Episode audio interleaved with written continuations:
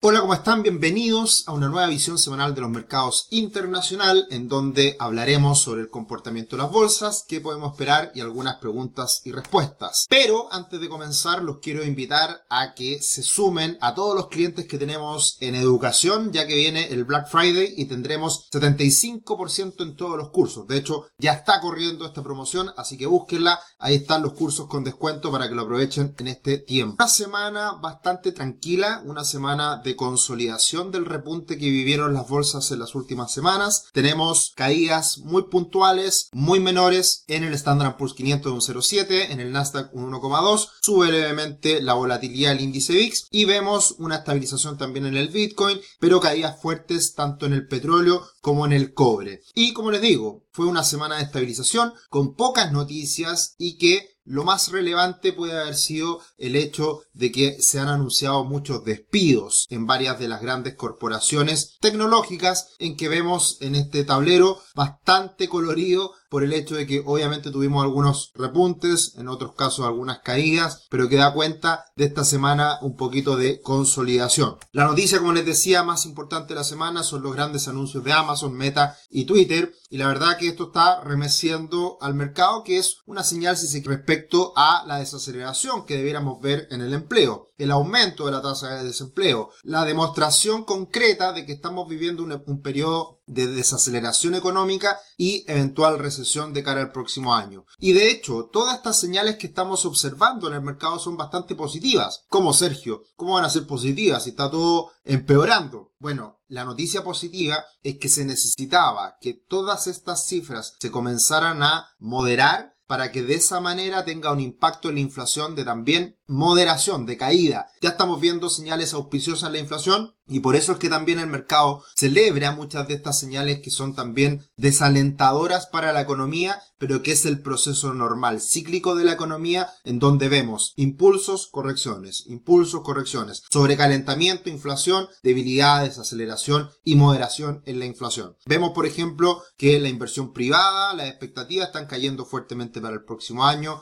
El índice de la Fed de Filadelfia también en terreno negativo y por otro lado también los precios de el transporte y de todo lo que es el transporte marítimo y, toda esta desaceleración que se ha visto también en los intercambios comerciales que, subieron tan fuertemente con la pandemia y que ahora también están mostrando una, una moderación. Así que buenas señales desde este punto de vista para las bolsas. Por eso siempre hay que tener en cuenta la diferencia entre la economía y los mercados. Entre la economía que se demora en llegar a ese escenario más débil y los mercados que se anticipan precisamente a estos escenarios económicos. Y lo que ya se comienza probablemente a, concretar, a, hacer cada vez más factible, es este punto máximo de la tasa de interés por parte de la Fed en torno al 5%, una estabilización en esa tasa más alta y posteriormente caída a partir de esta desaceleración o recesión, en donde la Reserva Federal eventualmente puede comenzar a, a bajar nuevamente las tasas de interés. Y teniendo en cuenta esta fuerte alza en las tasas de interés en una situación de condiciones financieras más restrictivas, vemos que es natural que posterior a esto venga la caída posteriormente en el PIB, en el crecimiento. En Chile lo vivimos de manera anticipada. En Chile el Banco Central subió fuertemente las tasas de interés porque ya veía que la inflación iba a, subir con, con fuerza y hoy día se está dando una reversión un poquito más rápida que el resto del mundo. Fuimos en cierta medida anticipados en Chile, pero en el mundo y en Estados Unidos en particular estamos viviendo esta situación de condiciones financieras más restrictivas y posteriormente una caída como lo muestra este gráfico. En este contexto vemos que el Standard Poor's 500 ha rebotado, ha mejorado un poquito el ánimo en los últimos días, en las últimas semanas, pero llega a dos resistencias muy importantes. Por un lado, la media móvil de 200 periodos, que es la línea azul que sigue al precio, y por otro lado, la directriz bajista que está un poquito más arriba, eh, y todo esto anda en aproximadamente los 4050, 4100 puntos. Esos son los niveles importantes a tener en cuenta y por la estacionalidad, por la época favorable para los mercados históricamente, no sería raro que se superaran estas resistencias, pero va a costar, porque son resistencias fuertes. Va a costar que se superen y después de eso podemos tener un periodo de estabilidad bastante positivo de cara a las próximas semanas, próximos meses, pero que no cambia un panorama de deterioro más de mediano largo plazo, que por ende no deberíamos eventualmente pensar en que la bolsa se va a recuperar y va a volver a máximo histórico y todo va a quedar en, nada esta corrección. No, probablemente sigamos en un periodo largo de lateralización, de dudas. Y por lo tanto, en el corto plazo hay buenas perspectivas, pero ya a mediano largo plazo hay que tener cuidado. ¿Y cuáles han sido las principales posiciones que han tomado muchos de los fondos analistas en el último tiempo? Largo en dólar, y eso está cambiando poquito en la última encuesta de Bank of America. Eh,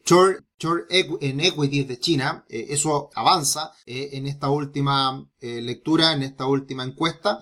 largos en petróleo también ha sido una posición bastante preponderada o que han privilegiado muchos de los inversionistas, analistas a nivel global y, y otras más. Pero hay que tener en cuenta que precisamente largo en dólar ha sido una de las principales tendencias, una de las principales posiciones que han tomado muchos de los trades. y, y por lo tanto, eso podría estar cambiando y eso también es algo positivo de cara al futuro. Que esto se revierta teniendo en cuenta que ha sido una situación bastante eh, particular y muy extendida en el tiempo también. Y otro aspecto que ha sido relevante en las últimas semanas, sin duda, es lo que ha pasado con FTX y, este fraude. Eh, básicamente lo que están diciendo acá es que más que un evento Lehman que se genere en las criptomonedas, es más un caso como Enron. Es un gran fraude y esto está finalizando con este castillo de naipes que se está desplomando, desmoronando en las últimas semanas. Y lo que hemos visto en el mercado de las criptomonedas es precisamente una caída desde máximo hasta los niveles mínimos recientes en el Bitcoin de un 77%, que no es muy diferente a lo que pasó 2017-2018, con una caída del 84, tampoco es tan diferente a lo que pasó 2013-2015, con una caída del 85, y por lo tanto esto demuestra que las criptomonedas siguen siendo absolutamente volátiles, absolutamente riesgosas y que es algo con lo cual cualquier inversionista que ha estado expuesto a este mercado debiera contemplar. Eso lo hablamos mucho el año pasado cuando precisamente las criptomonedas estaban en máximos y todo el mundo vivía esta burbuja, esta fiebre por comprar criptoactivos. Y precisamente el año pasado se crearon muchos ETF, estaba todo el boom en ese momento y desde esa fecha hasta ahora los ETF relacionados al mundo de las criptomonedas ha caído entre un 70 y un 90%, como podemos ver en esta tabla adjunta. Y también lo que muchas veces mencionamos es como muchas otras burbujas que se habían visto a lo largo de la historia financiera económica, la burbuja de China, la burbuja de las propiedades en Estados Unidos, la burbuja tech o burbuja 1.0 de las tecnológicas, eh, Japón, oro, etcétera, eh, también se iba a profundizar esta caída posterior al pinchazo de esta burbuja, lo estamos viviendo y veremos qué es lo que pasa de cara al futuro. Leíamos precisamente algunos reportes que muchos analistas o algunos que obviamente seguimos hablan de un Bitcoin muy probablemente más cercano a los 5 mil dólares en el futuro, eh, por lo tanto le quedaría bastante por caer a las criptomonedas en los próximos meses. Y teniendo en cuenta eh, esta tabla de retornos, sin duda han habido periodos muy alcistas, que fueron los, los periodos iniciales en donde se crea y lanza esta criptomoneda, el Bitcoin, y después hemos tenido grandes correcciones, que es lo que estamos viviendo hoy en día. De hecho, no se alcanza a visualizar la caída máxima que veíamos en la tabla anterior porque considera precisamente el, cierre del año 2021 a la fecha en donde ha caído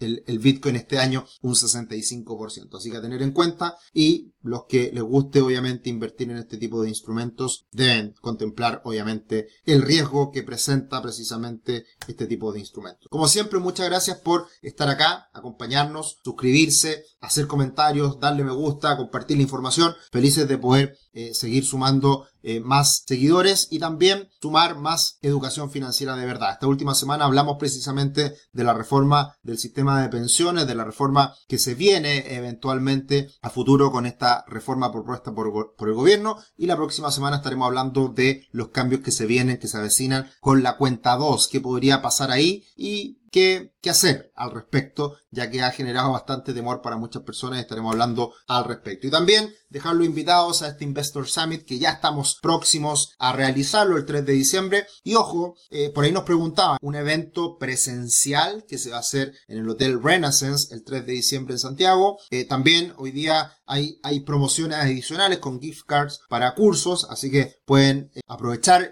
esta promoción que estamos haciendo hoy en día y también tener en cuenta que vamos a hacer este evento también vía streaming. Así que también pueden comprar su entrada para ver el evento a distancia. No necesariamente tienen que estar en Santiago, pueden también hacer el evento vía streaming. Así que para que lo tengan en cuenta, Ahí está el anuncio y está también el link en el mismo video. ¿Qué podemos esperar de cara a la próxima semana? Una semana corta porque viene el Día de Acción de Gracias en Estados Unidos. Así que eh, el día jueves ya los mercados dejan de, de, funcionar, el día viernes un día muy flojo, pero en general es una semana favorable para los mercados, siempre cuando hay fiestas de este estilo, los mercados y está estadísticamente comprobado, suelen andar mejor. Y las cifras importantes a tener en cuenta son principalmente el día miércoles, en donde tendremos las minutas de la última reunión de la Fed y también los flash PMI, la anticipación de los indicadores anticipados como son los PMI. Así que tendremos esto en Europa y también en Estados Unidos. Y muy atentos a lo que está pasando con Tesla, que está haciendo un hombro cabeza a hombro bastante preocupante. Los que saben de análisis técnico y han podido hacer eventualmente nuestro curso de análisis técnico, saben cómo leer este tipo de gráficos y acá podemos ver claramente un hombro cabeza a hombro. Y las consecuencias a la baja, si se llegara a romper estos 180 dólares en Tesla, puede ser bastante duro el golpe de cara a futuro para la acción de Tesla. Y esto ha tenido impacto sin duda lo que ha sido la inversión de Elon Musk en Twitter, que ha generado mucho ruido. Y precisamente esta última semana hizo una encuesta de Elon Musk con una cantidad de votación, una cantidad de, de gente que ha participado en esta encuesta para ver si es que se volvía a restaurar la cuenta de Donald Trump o no y cumplió su promesa de Elon Musk.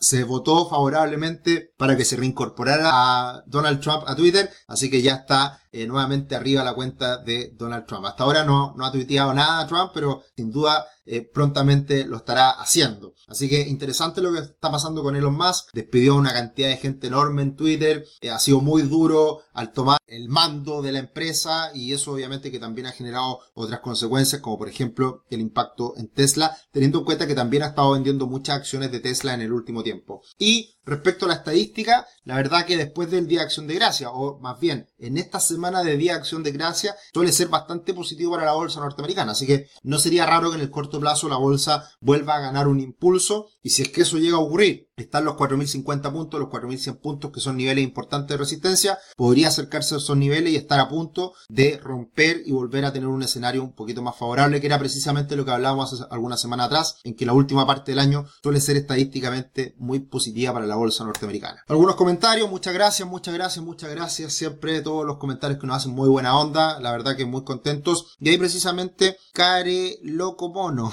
nos dice, hola, quedará grabado como para comprar el acceso al video. No va a quedar grabado el evento del Investor Summit, pero sí se va a transmitir en vivo. Están en Santiago, pueden perfectamente adquirir sus entradas y participar del evento online.